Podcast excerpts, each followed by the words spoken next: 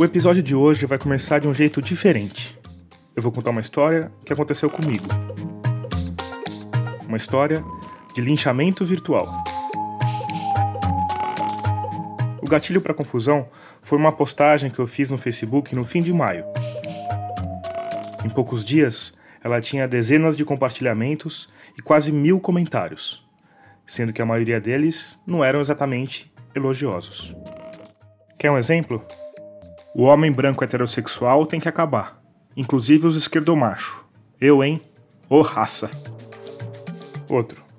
Tomás, essa postagem só mostra o quão pouco você conhece do mercado em que se meteu. Ou ainda, honestamente, você devia ter vergonha de você mesmo. Quem caísse de paraquedas nos comentários poderia muito bem achar que se tratava de mais uma discussão política, dessas escritas com Billy e Fel que a gente está tão acostumado. Mas na verdade minha postagem tinha a ver com isso daqui. Olá, eu sou a Tami do Literatami e este é o vídeo sobre o livro Se Eu Te Amasse, Estas São as Coisas que Eu Te Diria, do Marco Severo. Oi, gente, tudo bem? Eu sou a Ana Lu e eu li A Área das Águas, da Luanda Julião. Olá, bom, hoje então a gente vai conversar um pouquinho sobre o livro do Warley Marins, que é a Mel Ferraz, e o vídeo de hoje é mais uma indicação de livro. Essa semana estamos com várias indicações aqui. Todos esses áudios foram tirados de vídeos do YouTube, estrelados por jovens amantes de literatura que chegam a ter centenas de milhares de seguidores. Desperta esse amor na gente, sabe? Então é algo muito lindo. Eu gostaria muito que vocês dessem uma chance para esse livro, vocês não vão se arrepender. Eles dão dicas de leitura, comentam lançamentos, opinam sobre clássicos e desencaixotam livros enviados por autores e editoras. São os chamados booktubers. Mas é um romance curto, né? Também a gente não pode esperar de um romance curto que ele seja tridimensional em tudo, que ele se aprofunde em tudo. Mas os vídeos que eu selecionei têm outro aspecto em comum. Eles são resenhas pagas pelo autor do livro ou pela editora. O vídeo de hoje é um publi editorial. E isso tem gerado polêmica atrás de polêmica entre escritores, editores, jornalistas e, claro, booktubers.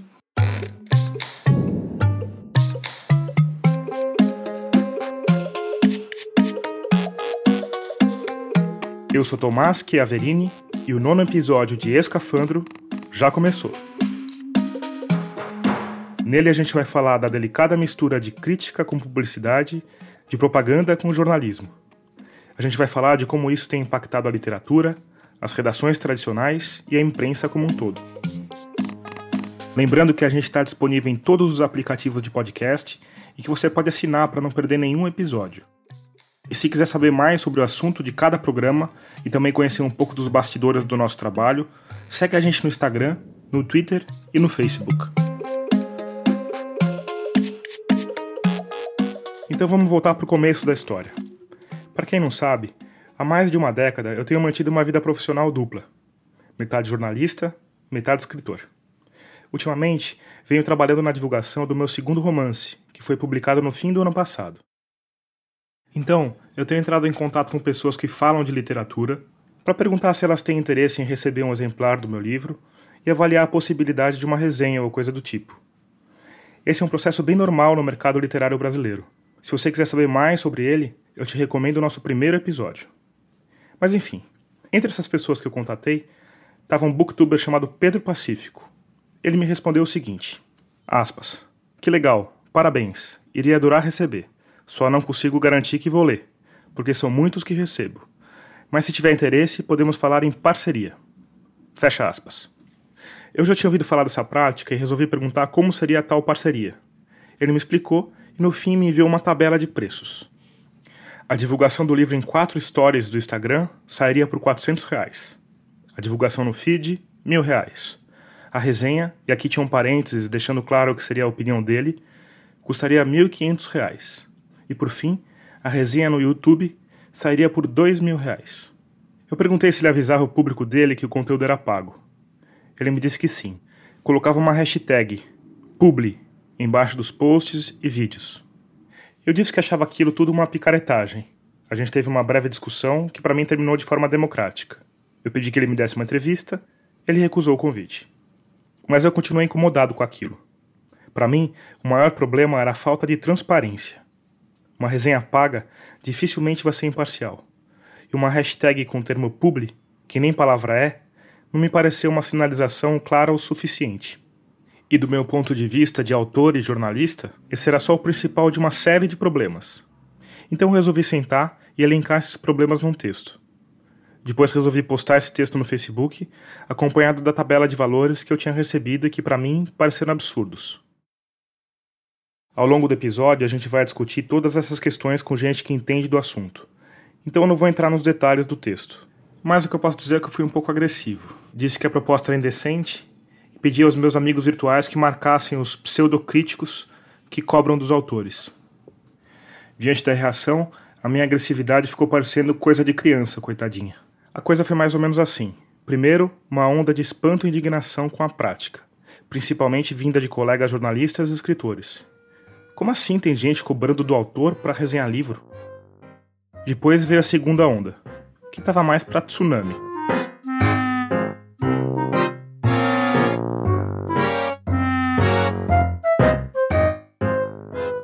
Eu destaquei mais algumas pérolas aqui. Meu caro, não tô entendendo o chororô. Em música também é assim. Consegue o espaço em mídia quem pode pagar o assessor, quem pode dar um iPhone X para rádio sortear. Escreve de graça então, otário. Teve uma que postou um meme do Coringa. O psicopata arqui-inimigo do Batman com a frase: Se você é bom numa coisa, nunca faça de graça. A discussão seguiu nessa toada, claro que com gente argumentando do outro lado também. Se você quiser mergulhar um pouco mais nessa treta, o link para o post está na página do episódio, no nosso site, que é radioscafandro.com. Se quiser uma discussão com mais cérebro e menos fígado, continua por aqui. Alô? Alô, Mel? Isso, Tomás? Isso, tudo bem? Tudo e você? Tudo bem também, tá me ouvindo bem? Tô, tô sim, você também? Eu também tô ouvindo legal. Bom, é o seguinte, é, eu vou gravar a nossa conversa inteira, vou editar depois, o podcast é bem editadinho, assim. Uhum. A gente pode falar normalmente, o que você não quis, se, você, se tiver alguma coisa que você não queira responder, ou não sinta vontade para responder, você não responde. Pode ser uma conversa bem descontraída mesmo. Essa é a Mel Ferraz. Desde 2010, quando tinha 16 anos, ela mantém o canal do YouTube Literaturice, onde faz resenhas de livros e outros vídeos relacionados com literatura. A Mel é formada em estudos literários pela Unicamp e está fazendo uma segunda graduação, em letras, também na Unicamp. Ela conversou comigo por Skype, falando de Campinas. Eu acho que faz um, um, mais ou menos dois anos que eu tornei o Literaturice uma fonte de renda para mim. Hoje em dia, o Literaturice é parte do meu trabalho, parte, porque também sou professora e revisora. Mas Quantos por cento você diria que é, da sua renda vem do canal? Hum, eu diria que uns 40%. Esse financiamento funciona como? Você falou que são basicamente três formas: o autor, a editora ou empresas. Com escritores, que foi quando eu comecei mesmo, eu comecei a partir de escritores, é, eles começaram a entrar em contato comigo, é sempre o escritor que entra em contato comigo, né? Perguntando se eu trabalho com isso. E eu respondo que sim, e que se ele quiser, a gente pode analisar o material. Então, eu sempre peço uma série de informações do livro para ver se se encaixa com a linha editorial do literatura. Então, eu explico da questão que é, é a minha opinião, não é uma compra de uma opinião. Tem todos os termos detalhados ali. E, também é da mesma forma com as editoras. Só que as editoras, na verdade, geralmente eu que entro em contato com elas. Com as empresas, é uma coisa muito mais definida por elas. E no caso das editoras e dos autores, é, é sempre uma resenha sobre uma obra específica. Isso. Mas assim, eu trabalho com alguns pacotes. Então, tem um pacote que é o mais completo, que eu falo que aí envolve um vídeo exclusivo, né? O vídeo resenha exclusivo mas tem até redes sociais, entendeu? E no caso do público editorial, como é que você sinaliza isso para quem está assistindo? Isso daí é, é, regra, né? O YouTube ele coloca duas formas de sinalizar: apenas informando que aquilo lá é um conteúdo pago, né, para o YouTube, mas também tem uma segunda forma que deixa claro no próprio vídeo que aquilo lá é um publi editorial. Mas além disso, eu deixo no box de descrição e no Instagram também. E na verdade eu sigo criadores de conteúdo e eu sempre vejo que o pessoal faz isso. Coloca lá, publi, né? É, é regra isso. Você acha que os leitores, os seus espectadores, conseguem fazer essa diferenciação sempre? Porque, por exemplo, é, eu conversei com pessoas que assistiam canais que não sabiam que isso existia e não sabia dessa questão de publi ou não. Olha, eu vejo bastante de como quando vem os comentários, né? Tem bastante gente que acaba perguntando, que acaba comentando, falando assim, ah, isso aqui, é, apesar de ser um público editorial, né, eu achei interessante essa sua indicação.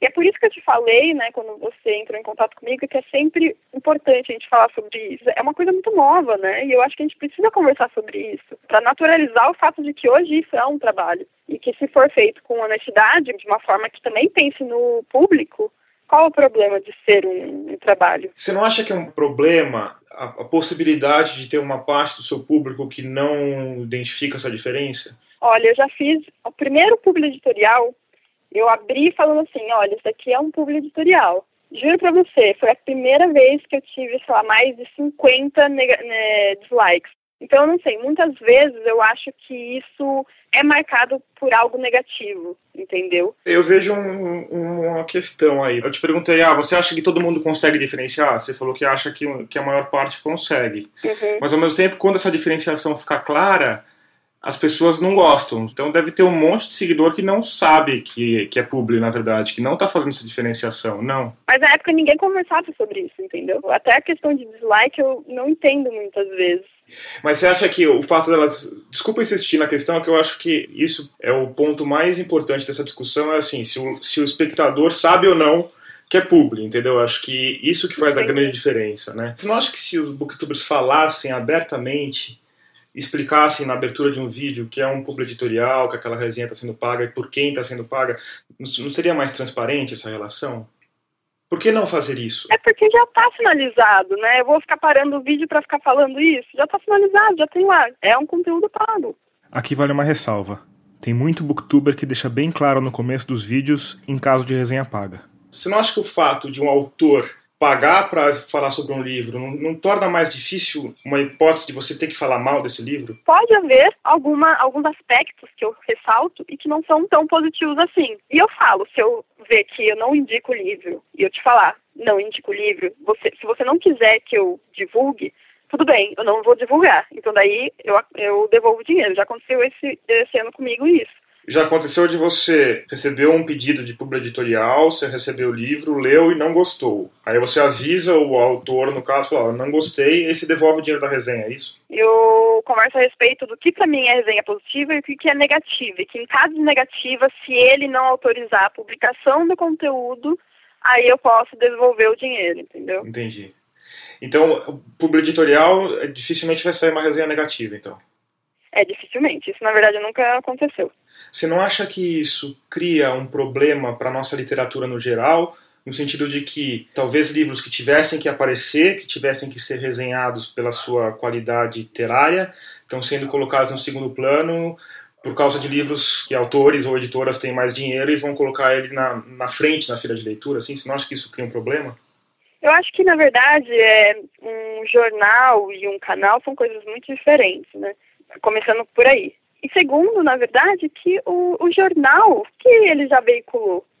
Como, como assim? De resenha literária. Ah, tem vários autores que foram descobertos por, por críticos literários na história, né? Acho que os jornais tiveram um papel importante, né?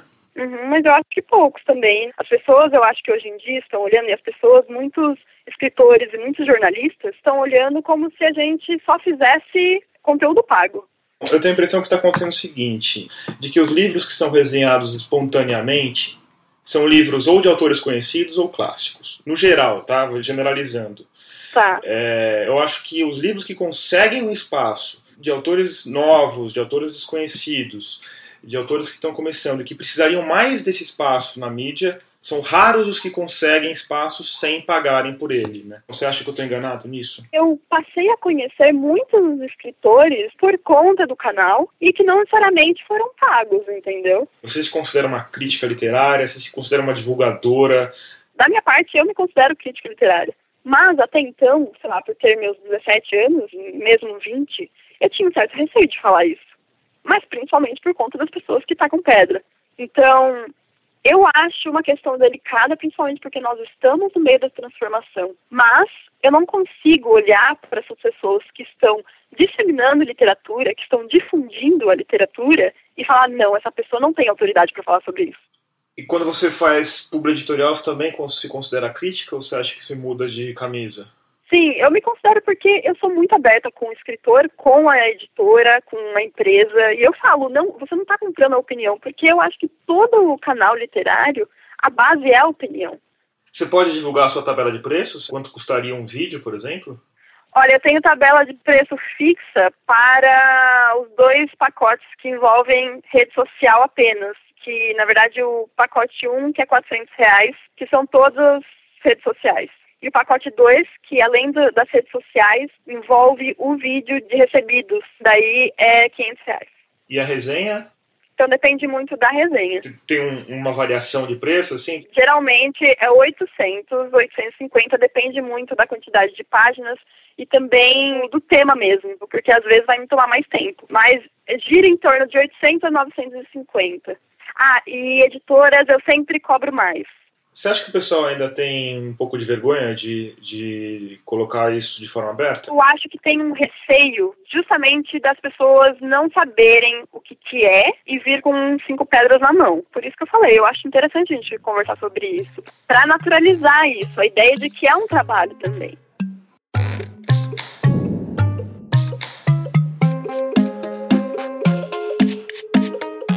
Termina aqui o primeiro bloco do nono episódio de Escafandro.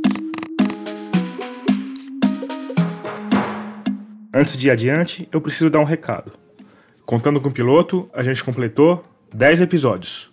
Agora chegou a hora da gente fazer uma pausa que vai até meados de agosto. Nesse período, a gente vai republicar três programas.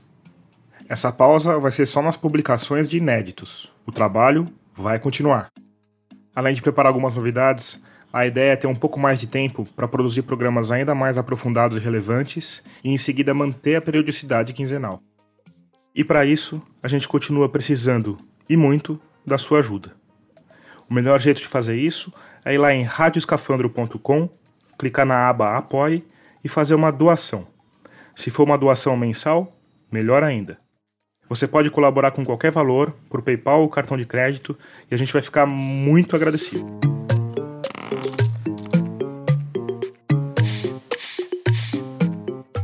Um dos argumentos mais repetidos por aqueles que criticaram minha postagem pode ser resumido por esse comentário aqui.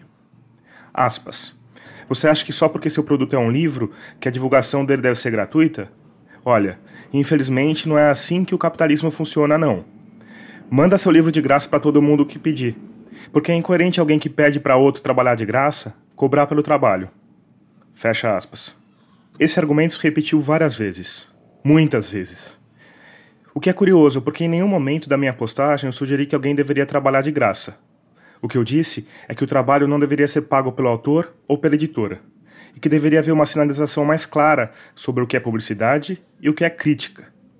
Para ajudar a explicar a importância disso, eu fui conversar com o jornalista João Gabriel de Lima. O João Gabriel trabalhou nos principais meios de comunicação do país. Entre outras funções de chefia que exerceu, foi editor-chefe das revistas Bravo e Época.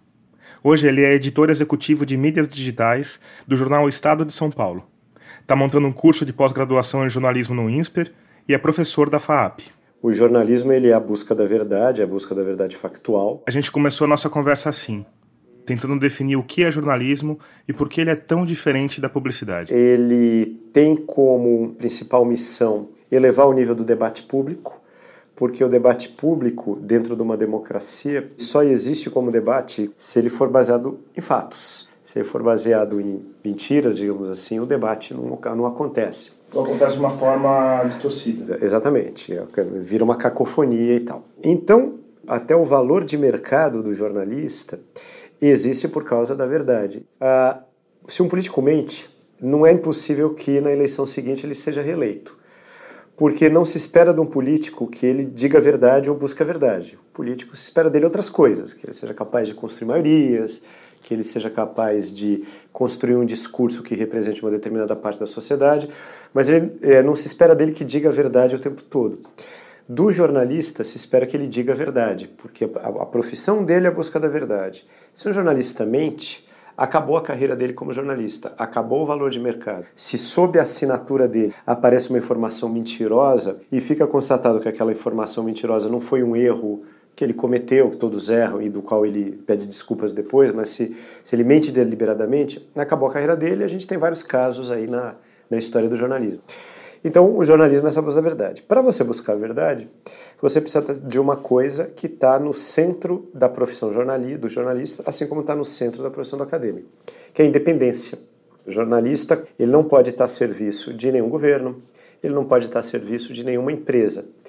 É, ele pode, tanto o jornalista quanto os jornais, defender determinadas causas. A revista Economist é uma revista que defende o liberalismo político, econômico e individual, e a liberdade individual. Mas ela não está a serviço de nenhum governo, ela não está a serviço de nenhuma empresa. Então isso é independência. A independência está no centro da atividade jornalística e no centro da atividade acadêmica. Historicamente, dentro do jornalismo, isso gerou aquilo que as pessoas chamavam de separação igreja-estado. A igreja seria o departamento editorial e o Estado seria o departamento comercial. O, o, que fazia o jornalismo desde o tempo que a Economist foi fundada na metade do século XIX. O jornalismo agregava comunidades. Você criava um conteúdo jornalístico, uma comunidade de pessoas lia esse conteúdo e alguém queria vender coisas para essas pessoas. Então essa pessoa comprava um anúncio dentro do jornal, da revista, né? A Economist, embora seja uma revista, eles chamam de newspaper lá na Inglaterra. No jornal da revista, tanto faz. Ingleses, né? Porque são ingleses. Então, eles chamam as coisas do que eles querem. E, e, ingleses são peculiares, né? Usam a língua deles, eles usam do jeito que eles querem. Mas essa questão de você agregar leitores em torno da comunidade, de uma comunidade, que a gente acha que é uma invenção dos tempos da internet, na verdade é tão antigo quanto a Economist. E aí aquela comunidade de pessoas qualificadas, ela tem um valor. E aí alguém paga para colocar anúncios para vender produtos para essa comunidade. Mas o patrão do embora o jornalismo seja financiado por, por essas empresas, o jornalista não tem o menor compromisso com essas empresas.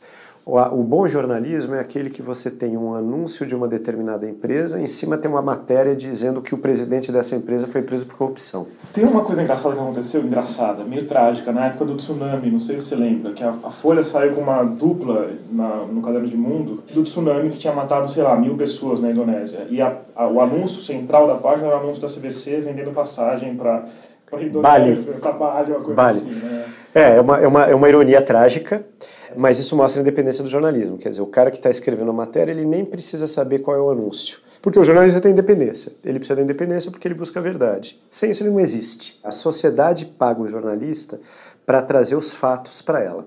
Porque as pessoas precisam dos fatos para tomar decisões em quem votar, onde investir, onde levar a namorada no cinema. São as decisões na esfera é, política, na esfera econômica, do trabalho e na esfera pessoal. É, eu acho que isso que é interessante, porque assim, a gente tem uma impressão às vezes que ah, o assunto é menor, que causa menos impacto na vida de uma pessoa se você vai ler um livro ruim, se você vai ler um filme ruim, por exemplo, do que se você vai votar num, num candidato que é corrupto, né? Você acha que é possível fazer essa distinção? Quando um jornalista está fazendo uma resenha de um livro, uma resenha de um filme, ele está é, ajudando, dando informações factuais para ajudar o leitor a decidir melhor. Se o cara vai levar a namorada no restaurante e a comida for ruim, o relacionamento pode sofrer um abalo. Vai saber. Né? vai saber o que vai acontecer.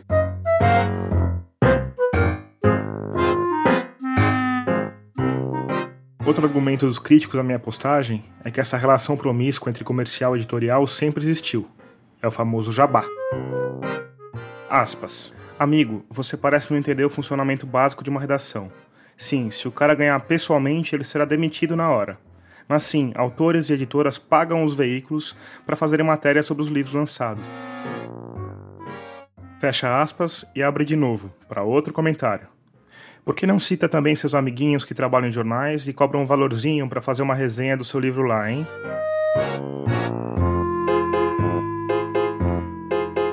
Quando eu fui editor da revista Cult, eu fui editor do Guia Folha Livros Discos Filmes, que era uma publicação mensal. Quando eu fui colunista da Folha de São Paulo durante muitos, durante mais de uma década, na Ilustrada, depois na revista São Paulo. Quando eu fui é, redator e responsável pelas resenhas do Caderno Mais, né? Esse é o Manuel da Costa Pinto. Além de tudo isso que você ouviu que ele já fez, o Manuel também foi curador da Flip, a Festa Literária Internacional de Paraty, e comandou Entre Linhas, da TV Cultura. Hoje, entre outras atividades, ele está à frente do programa Arte 1 Contexto, do canal Arte 1, e é curador do Prêmio Oceanos. E eu acho que umas três, quatro vezes no máximo, um, um autor, um assessor de imprensa de um autor, ou a assessoria de imprensa de uma editora que não conhecia muito o meio editorial ligou para a Folha ou para a revista Cult, onde eu era, onde eu trabalhava, falou assim: quanto custa para sair uma resenha do meu livro, do livro do meu cliente, ou da editora para qual eu trabalho? E eu tive que responder delicadamente, falou assim: olha, eu queria te falar uma coisa e vale para todos os jornais sérios, todos os veículos importantes de imprensa, jamais ofereça dinheiro para que você publique um conteúdo num jornal, porque um jornal que fizer isso não é sério, e se for sério vai se ofender. E eu estou te dando uma dica, gentilmente, polidamente, com urbanidade, mas assim, a sua proposta é quase ofensiva, ela ofende a minha ética profissional. Eu não publico uma matéria porque alguém me pagou por isso. Alguém me pagou, o dono do jornal. Mas eu jamais vou publicar uma matéria que seja paga pelo interessado assim, as pessoas que não estão participando diretamente do processo não têm muita noção dessa separação. Processo jornalístico. Processo jornalístico de separação entre interesses. O interesse comercial do, do jornalista que está escrevendo a matéria não é exatamente o interesse comercial, é o interesse profissional, no sentido de que ele faz um trabalho que é remunerado pela empresa que o contrata. Ele não tem e não deve ter interesse em ser remunerado pela matéria que ele publica, se a remuneração partir de quem é o objeto da matéria, o tema da matéria. É mais ou menos como um jornal produzir uma matéria sobre uma nova política administrativa de um grande banco e o jornalista ser remunerado pelo banco para fazer a matéria. Isso é, uma, é, um, é um vício absolutamente abominável. Tanto que existe uma expressão nas redações de jornal que é a separação entre Estado e Igreja. Por isso que é importante que os jornais tenham uma gama de anunciantes que faça com que as notícias não fiquem condicionadas a uma certa chantagem que o anunciante pode fazer ao jornal. Se você tiver a situação delicada de falar mal de alguma coisa, um caso de corrupção, ou então é, uma quebra, uma falência de um anunciante seu, você tem a liberdade de falar, porque paciência, você vai falar para o seu anunciante, fala assim, olha, lamento. Então, trazendo isso para a questão da internet, produzir produzir uma, um conteúdo na internet e num canal do YouTube é, sobre um livro, porque o autor ou editor do livro pagou, é uma coisa que soa para um jornalista que, que tem uma noção de ética profissional e jornalística é, de maneira escandalosa ou até obscena. Eu trabalhei oito anos no Guia da Folha. Eu falei com as pessoas do comercial talvez três vezes, porque precisava falar: olha, a gente vai, é, vai, vai criar agora uma sessão nova que vai falar bastante de literatura infanto-juvenil. Então os caras podiam ir no comercial e ir atrás das editoras infanto-juvenis que normalmente não eram anunciantes do guia. Mas era ficava nisso. Nunca ninguém chegou para mim em nenhum lugar que eu trabalhei e falou assim: olha tem um anunciante aí, o Banco do Brasil está patrocinando o filme tal. Você não pode dar uma resenha do filme quando ele sair. Isso não existe. Pelo menos em imprensa séria, não existe. Não tem jeito. É, isso não pode acontecer, não deve acontecer. Uma resenha é um texto crítico, que, para simplificar ao máximo, significa dizer se um determinado livro é bom ou ruim, se você deve ou não perder o seu tempo com ele. Vamos combinar que é um treco bem delicado de se fazer. Então, antes de a gente continuar na polêmica dos booktubers, eu vou pedir para os nossos entrevistados falarem um pouquinho sobre como é vestir a pele de crítico. Primeiro, o Manuel da Costa Pinto. E, e Manuel, é, fazer uma crítica negativa é mais difícil para você? Existe uma, uma dorzinha no coração ali de falar, ainda mais quando talvez seja um autor que você conhece? Já me aconteceu de ter que fazer falar mal de um livro uma vez que eu não gostei nem um pouco, foi um livro que me decepcionou muito, de um autor que eu admiro muito, que é o Raimundo Carreiro, escritor pernambucano. Ele tinha é, publicado um romance, eu fui resenhar esse romance e acabei tendo uma decepção muito grande, mas eu já estava lendo o romance, eu te, tinha uma coluna na Folha e falei o que eu achava do livro, mostrando que no conjunto da obra dele o livro era fraco, mas valorizando o conjunto da obra dele. Já tive situação de criticar de uma maneira quase que brutal, assim, um poema do Ali Salomão, até pelas consequências, implicações éticas que um poema tinha, mas valorizando muito o conjunto da obra e vendo como ele tinha pisado na bola num poema que fazia umas ironias com relação ao nazismo. Uh, eu ganhei um amigo, o Ali Salomão, que nunca tinha me visto na vida, eu era editor da revista Cult na época, escrevi esse texto na Folha de São Paulo, da qual eu já era colaborador, e o Ali Salomão me mandou um e-mail assim: Olá, Manuel, tudo bem? Será que a revista Cult publicaria dois poemas inéditos meus? Abraço, o Ali Salomão. Ele me testou. O que, que, ele quis fazer? Ele falou assim: será que esse Manuel tem alguma coisa contra mim pessoalmente, por isso usou essa, esse texto para me atacar? E eu falei para ele, claro, ali, com o maior prazer, adoraria, eu aprecio, adoro o seu trabalho.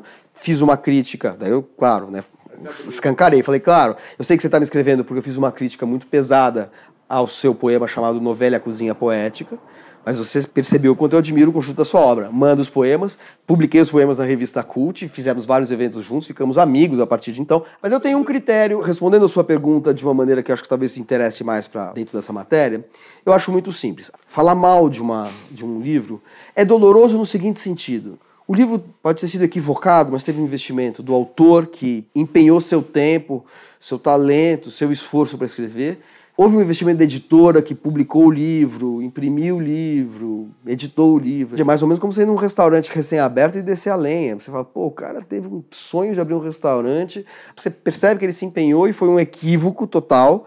Você vai lá e detona com o restaurante do cara. Que cruel isso. É, às vezes você pode ser cruel. Mas você pode adotar uma, uma, uma atitude que eu acho que é um pouco diferente dessa, sem deixar de ser correto. Que é o seguinte quando eu recebia um livro, se o autor era desconhecido e o livro era bom, eu publicava uma resenha falando para, olha, legal ter atenção a esse autor novo, etc e tal, tal, tal. Podia fazer restrições ou não, mas no, no conjunto eu achava que aquilo valia a pena ser divulgado. Se o livro era de um autor conhecido, sei lá, um Rubem Fonseca, um Inácio de Loyola Brandão, ou o Raimundo Carreiro, como eu acabei de mencionar, eu não gostava do livro, paciência. O autor é importante, um novo livro do Rubem Fonseca, do Raimundo Carreiro, tem que ser resenhado. Se o livro for ruim, como dizem os franceses, désolé, vou ter que fazer uma resenha, uma resenha negativa. Agora, se o autor for desconhecido e o livro for ruim, por que raios eu vou perder meu tempo, ocupar um espaço que é cada vez mais escasso na imprensa, para falar de um autor que é desconhecido, publicou um livro ruim e, portanto, a melhor coisa que pode acontecer é ele continuar sendo desconhecido. Uma boa forma de medir isso é o serviço que está prestando para o seu leitor, certo? Exatamente, é exatamente esse, é, é esse, esse o raciocínio. Para o João Gabriel de Lima, eu fiz uma pergunta que tem a ver com a função do crítico, mas que se estende a outros setores da redação. O que o jornalista deve fazer quando ele recebe alguma coisa por causa da profissão? Pode ser um disco, pode ser um vinho, pode ser um livro ou pode ser uma viagem a convite ou um jantar com uma fonte. Até que ponto isso é lícito e até que ponto isso afeta aqueles pré-requisitos fundamentais de todo jornalista, que é ter liberdade e independência? Foi bom você me perguntar isso porque eu comecei a trabalhar na imprensa cultural. Eu fui crítico de música, fui crítico de livros e fui crítico de cinema. É, cada vez mais, ao longo desse período que eu estou trabalhando, se sofisticaram os controles é, para evitar e punir o jabá praticamente todas as redações têm algum princípio contra pre ganhar presentes. E, em geral, esse princípio tem a ver com uma coisa muito singela. O presente é material de trabalho ou é alguma coisa que está fora do material de trabalho? Então, por exemplo, no tempo que havia discos físicos, né, o, o jornalista de música, que é o que eu era, ganhava um monte de disco. Era muito invejado na redação. Voltava para casa com uma sacolinha todo dia, feliz, fazia uma discoteca bacana. Isso é jabá? Não, isso é material de trabalho, porque eu vou ouvir o disco para criticar ou não criticar ou não vou dizer nada. Acima de você, só o crítico de vinhos, né? Esse é o melhor de todos, né? Esse é o melhor de todos. Enfim, é, isso vale para livro também. Em geral, são condenadas, do que, do que o jornalista recebe, tudo que não tem a ver com o trabalho dele. Por exemplo, teve casos de jornalistas que foram punidos porque aceitaram é, toca-discos. Tem a ver com o trabalho? Tem, mas aí você está tá rompendo uma fronteira, você está dando um presente que é, que é valioso demais. Que, por exemplo, moda. Né? Uma coisa é você ganhar um pegar um vestido para o editorial de moda. Uma outra coisa é o editor de moda ganhar um vestido, um editor de moda ganhar um vestido de 3 mil reais. Hoje você vê muito na questão do bom senso. Lembra da palavra central, independência. Se o crítico de música recebe o vinho o crítico de vinho recebe um disco. É, aí, aí depende do preço do vinho.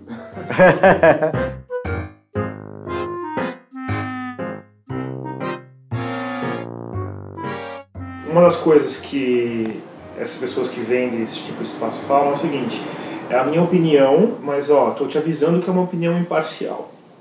Você acha que isso é possível?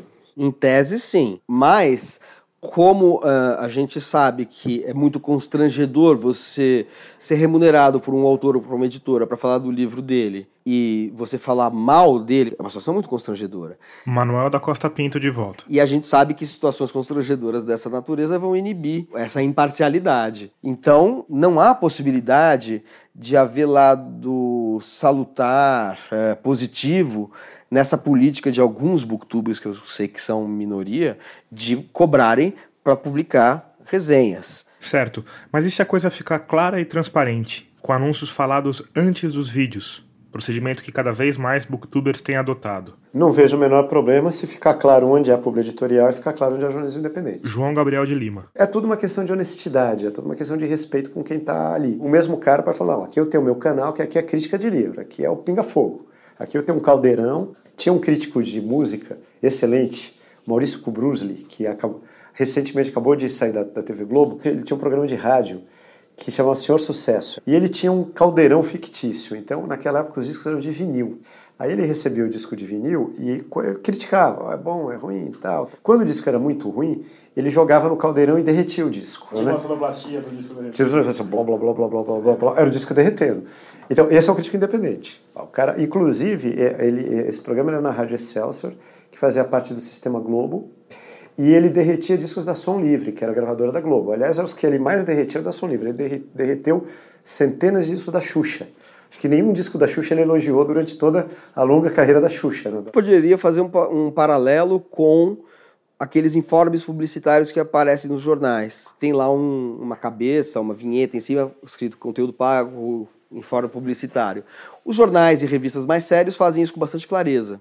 Então acho que se os eh, booktubers fizessem desta maneira, se eles alardeassem, ó, oh, isso aqui é um conteúdo pago, acho que estaria resolvido o problema em parte. Mas é em parte porque é o seguinte, em geral o conteúdo publicitário nos jornais, revistas, sites de grandes empresas, ele não é produzido pela redação.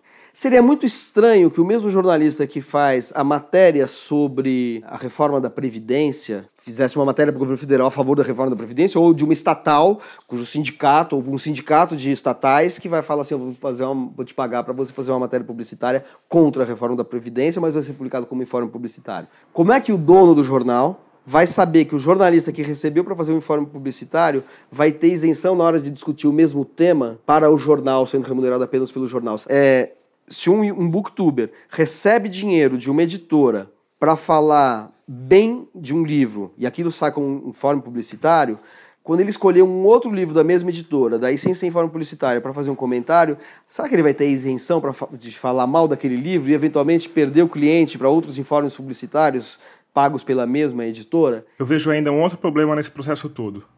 É que a publicidade está mudando de forma ao migrar para o YouTube e para o Instagram. Se antes uma editora anunciava num caderno cultural e deixava o crítico livre para escolher do que falar, agora é provável que essa mesma editora dê preferência ao booktuber, que está mais suscetível à influência que ela pode causar. É mais fácil, mas você compromete absolutamente a crítica. Que vai continuar existindo, porque sempre vai haver gente séria. A minha questão é justamente essa. Você não acha que tá, uma parte da crítica está sendo substituída por isso? Quando a internet surgiu de maneira mais forte, os jornais entraram em decadência. Ainda estão numa crise muito grande, mas essa crise se reverteu. O que aconteceu ao longo dessa crise? As pessoas passaram a se informar por Facebook, por exemplo. Quem viveu a fase dos jornais e essa transição do jornal para a convivência do jornal convencional com as redes sociais não sofreu muito. Quem nasceu já dentro dessas, dessa transição perdeu a memória da diferença entre jornalismo e rede social e canal pago, ou seja, em que, tem, em que há um interesse imediato. Pessoas que têm menos de 25 anos não fazem distinção entre uma coluna escrita pelo Clóvis Rossi, que acaba de morrer, e o Facebook do maluco da esquina. Bom, tudo bem, isso aconteceu. Eu achei que era um. Eu falei, ah, isso é o fim do jornalismo como a gente entende, porque o jornalismo com mediação é, vai passar a ser uma. Vai, vai ser substituído por uma mídia orientada por uma finalidade imediata, um interesse imediato e uma certa promiscuidade entre quem produz e, e quem consome, e quem é objeto da notícia, etc. e tal. Aí vieram coisas como Donald Trump, Brexit, Bolsonaro. Isso criou uma suspeita generalizada de que a coisa tinha ido longe demais. E eu não, eu não tenho dúvida, eu acho que é uma, assim como eu tive a sensibilidade de que a coisa estava se perdendo, que o jornalismo estava perdendo espaço, eu acho que ele recuperou e muito. O trabalho que que a, os jornais têm feito, o, jornal, o, trabalho investigativo, a reportagem, eles chegaram a essa conclusão que jornalismo não pode se confundir também. O valor do jornalismo está na sua isenção e fidelidade aos fatos. Existe o discurso é, adolescente, não, tudo é relativo, tudo é interessado. Claro que sim, mas você busca, você pode não atingir, mas o seu objetivo é ter. Você vai conseguir 100%? Não. Se você conseguir 87%, já tá beleza, tá ótimo. Agora, você falar assim, isso é impossível, então eu não vou buscar nenhum, eu vou ser parcial, não isento, tendencioso, de saída, não, aí é cinismo. O nome disso é cinismo. Você nunca vai atingir a perfeição, você, mas você vai morrer buscando. Com a internet, criou-se uma explosão de conteúdos. Você tem o, o, jornalismo, você tem conteúdos de divulgação política, é legal, é bom para a democracia você ter isso. Você tem veículos de divulgação cultural, livros e filmes, empresas produzindo conteúdo. Por exemplo, você tem um banco. Aí você fala, eu vou fazer um site, vou fazer do meu site um site de informações econômicas. Eu posso fazer um site excelente, porque eu tenho expertise nessa área, eu tenho um monte de analistas aqui e tal. Esse site não vai ser independente, porque um site do Banco Vermelho não vai turbinar um produto do Banco Laranja, ou vice-versa. Mas pode ser um conteúdo de qualidade, por que não? Então, você tem um turbilhão de conteúdos, você tem uma explosão de conteúdos. A questão central nisso é que você não pode confundir a banana com a laranja, com a maçã, com a pera e com o kiwi. E o que tem acontecido é que, com tanto conteúdo, o leitor ele passa a se confundir entre o que é jornalismo, o que é divulgação, o que é uma coisa, o que é outra coisa. Essa confusão, ela não é boa para ninguém. A culpa de quem é é dos das empresas jornalísticas ou dos próprios jornalistas, que eles não perceberam às vezes ainda que o fato de você ter uma marca dentro da era que a gente está não vai fazer com que o leitor acredite em você automaticamente. Você tem que deixar muito claros os seus princípios o tempo todo, ser muito transparente em relação às suas apurações, é, dialogar com o leitor e quando o leitor aponta um erro na tua matéria, você vai lá, corrige imediatamente diz que você errou. O leitor é o teu patrão, hoje mais do que nunca, porque a publicidade não, não sustenta mais jornalismo. Você tem que ter uma relação de confiança muito forte com o seu leitor. Você tem que ter uma obsessiva transparência, um obsessivo diálogo e uma obsessiva clareza sobre o que você é. Todos os jornais do mundo estão buscando isso. O veículo que não tiver os valores claros, martelados o tempo todo, vai morrer. Todos os grandes jornais do mundo estão cravando com muita clareza quais são os seus valores. Economist, liberalismo. New York Times, verdade. Washington Post, democracia. Porque é isso que faz com que o, o, o teu patrão, o teu leitor, fique fiel ao teu veículo jornalístico, para além da qualidade excepcional do jornalismo que você produz. No Brasil, a gente está ainda um, um, pouquinho atrás, mas a gente vai chegar lá. E como seria isso aplicado aos booktubers? Se o Estadão tivesse um canal de livros, é, até agora você me deu uma boa ideia seria aquele canal de livro que é assim, ó, aqui é independente, aqui a gente recebeu essa pilha de livros, tem esse caldeirão aqui. Vou criar uma porcentagem. é uma ideia. Ó, aqui esse livro, ó, isso aqui, ó, porcaria. Tum, a editora me deu aqui, ó, porcaria. Tum, ó, esse não, esse aqui. Só para comprar um, compra esse aqui, que esse aqui é é um romance sensacional, você não vai conseguir parar de ler, porque ele é bem feito, é bem escrito, o autor é ótimo e tal. Tem que ser um, book, um booktuber jornalista. O booktuber jornalista é o booktuber que não recebe dinheiro, que é 100% independente, que recebe um monte de livro, mete o pau, alguns ele rasga e joga no caldeirão, marcar bem a diferença. E os outros correm atrás para. É, é, você é... tem um produto que tem uma qualidade jornalística, o seu trabalho é usar desses preceitos para se destacar. Exatamente, exatamente. É o que eu acho. Eu acho que o jornalismo ele está saindo de um ponto e indo para outro ponto. É, esse ponto que ele está saindo é o ponto que tem todos esses princípios. O outro ponto é tudo isso aplicado à era digital. A gente ainda está no meio dessa travessia. E, e, esse meio não é um lugar confortável, porque é um lugar em que é, o modelo de negócio que antes era de publicidade explodiu e a gente está buscando. O mar está meio batido nessa travessia. O mar está batido, exatamente. Então você está tá, tá buscando chegar ao outro lado, e o outro lado é o lado da assinatura do, jeito, do, é, é, assinatura do leitor, da membership, do, do, de resgatar de uma maneira muito radical essa conexão entre o, o jornalismo e o leitor, eu acho. É, e você vê indícios em tudo isso que eu te falei, New York Times, Economist, Financial Times, Washington Post. Você já está vendo a Terra, Terra vista. Só que você ainda não chegou lá. E eu acho que o. o, o mas o caminho está muito dado, o caminho é esse. Essa é a minha opinião, pelo menos. Porque assinatura é casamento. Clickbait é beijo. Você vai no Carnaval de Salvador, você beija um monte de gente e, não, e depois você não vê mais ninguém lá. Agora, para o cara assinar, é casamento, ele confia. Então, eu posso discordar de uma opinião ou outra, posso discordar de um colunista ou outra, mas ó, quando o cara diz que o fulano está roubando, aí tem. É diferente ali do, dos outros sites que eu tenho. Então eu vou me casar com esse cara. Então esse cara não pode me decepcionar, eu não posso decepcionar. Quanto vai durar e não, não, né, o Zygmunt, Zygmunt Bauman, né? o, vai durar ou não, aí é outra história. O sonho, do jornal, o sonho dos jornais é que sejam felizes para sempre. Legal, João. Eu acho que era isso. Muito obrigado. Eu que agradeço.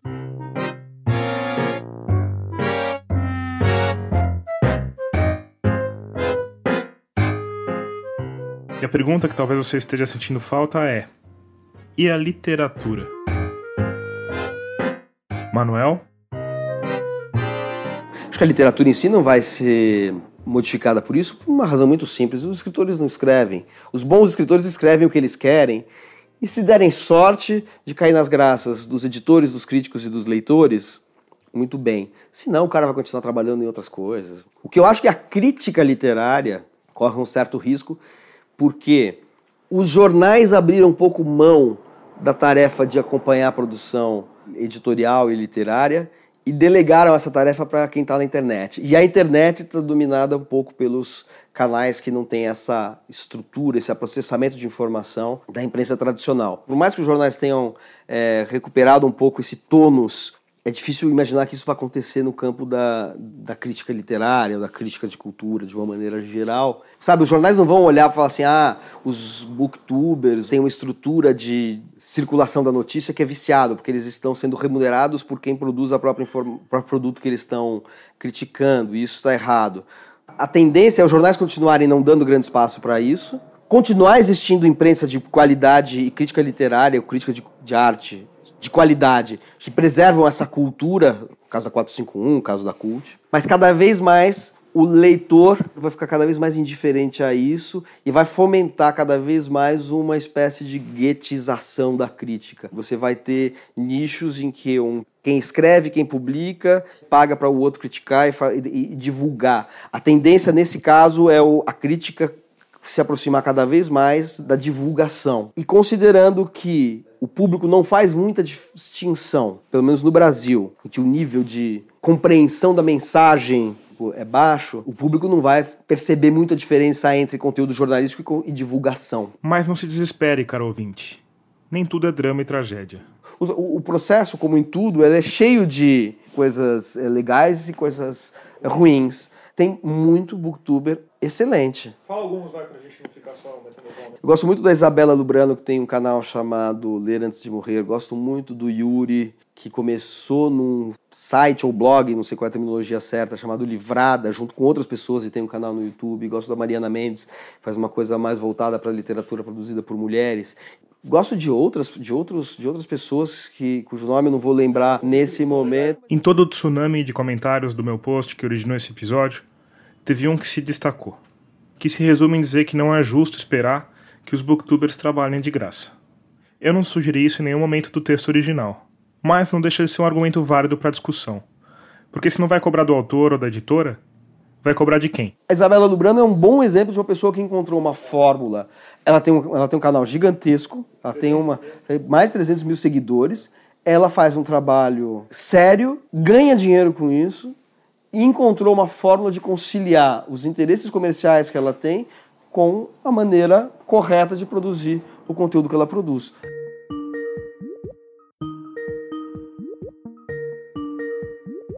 Alô? Alô, Isabela? Oi, é o Tomás? A Isabela Lubrano é formada em Direito e em Jornalismo. Trabalhou um pouco em emissoras de TV, mas desde que era estudante mantinha um blog de literatura que naturalmente se transformou num canal de YouTube. Eu queria impressionar meu chefe, eu queria ver se acontecia alguma coisa, se eu começasse a fazer por conta própria. E aí eu criei o canal. Isso foi em 2014. Não chamei a atenção de ninguém, meu chefe nem percebeu.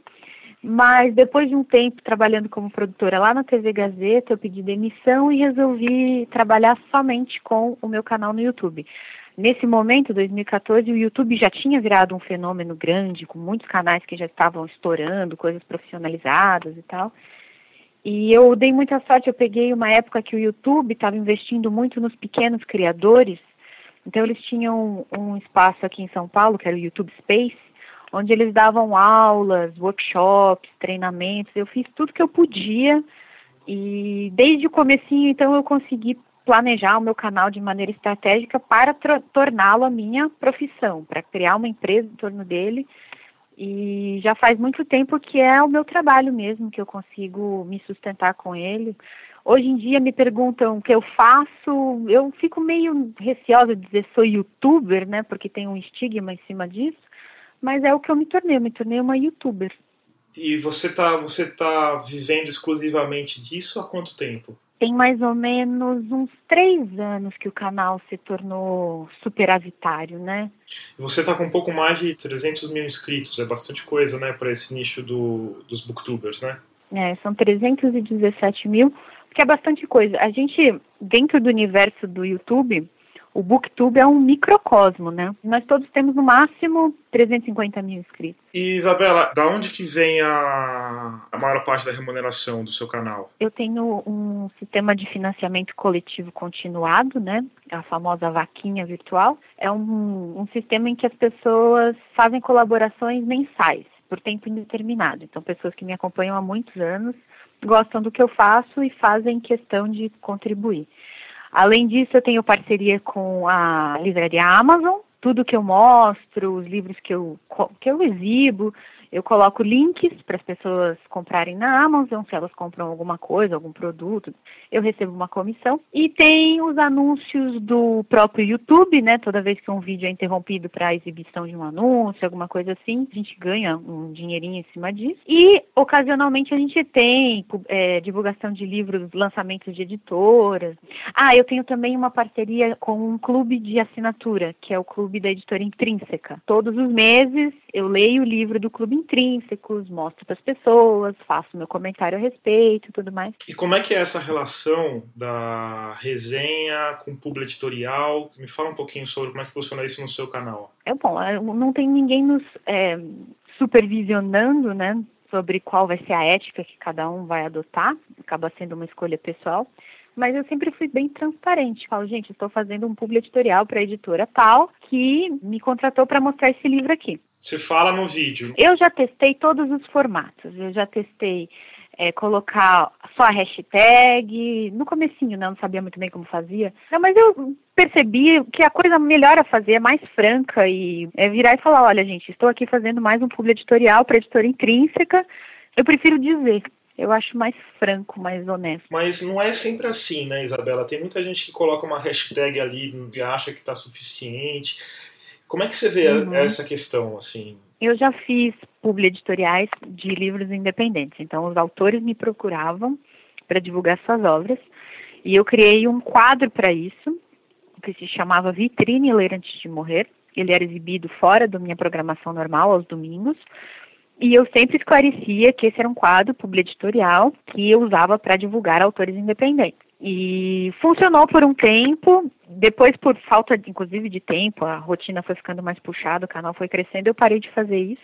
Mas os autores independentes me procuravam e eu achei que a maneira mais honesta de não confundir esse conteúdo com o meu conteúdo normal era criando um quadro separado Agora, você falou que nem todo mundo segue isso. Como eu disse, não tem ninguém nos supervisionando, né? Vai da ética de cada um. Muita gente olha com maus olhos, né? Falar ah, no YouTube só existem mercenários, sei lá, gente desinteressada com, com a qualidade, enfim. Mas eu acho que vai de, de cada um, né? Não dá para generalizar porque tem muita gente no YouTube fazendo um trabalho muito sério. E como é que você vê a questão da imparcialidade nesses casos? Você acha possível fazer uma resenha imparcial de um livro que está sendo pago por um autor? Como é que você vê essa questão? Resenhas editoriais, eu acho que o tom é um pouco diferente e não é de se estranhar que seja, é uma propaganda.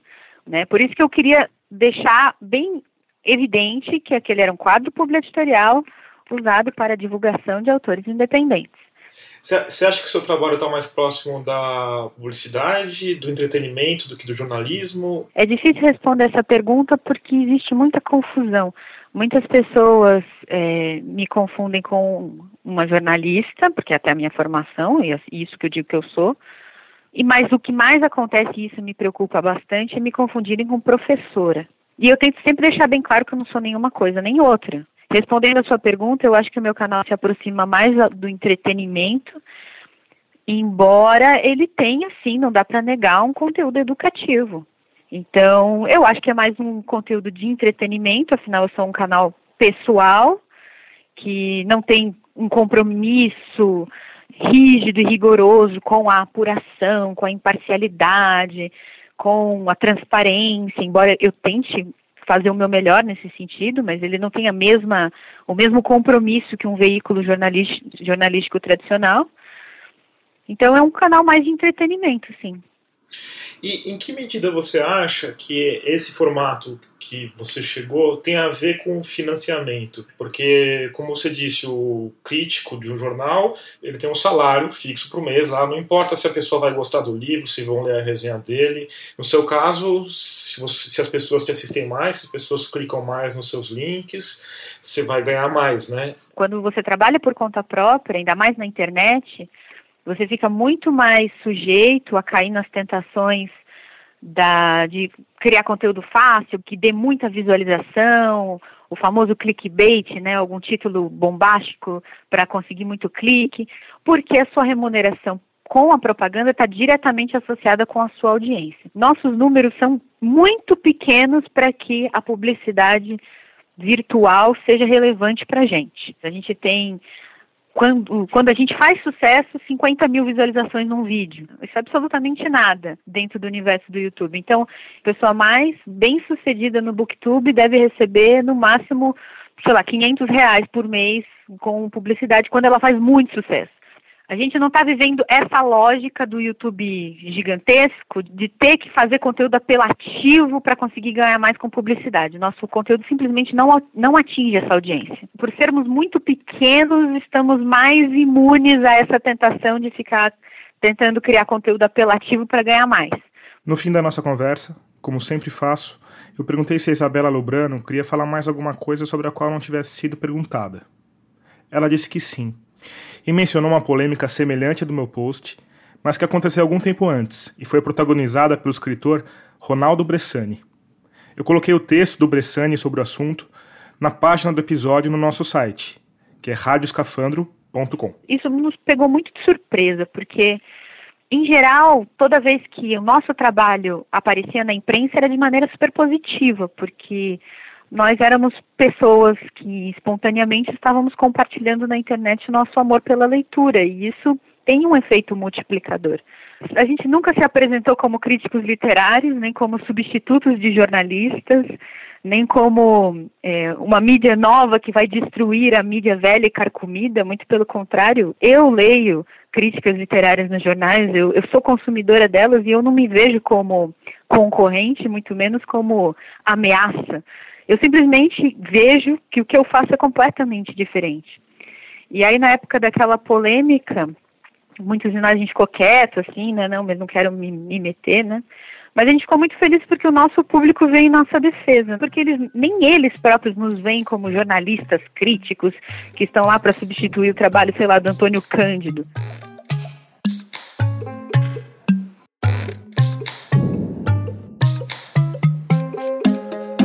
Termina aqui o nono episódio de Escafandro. A trilha sonora desse episódio, como de todos os outros, é do Paulo Gama.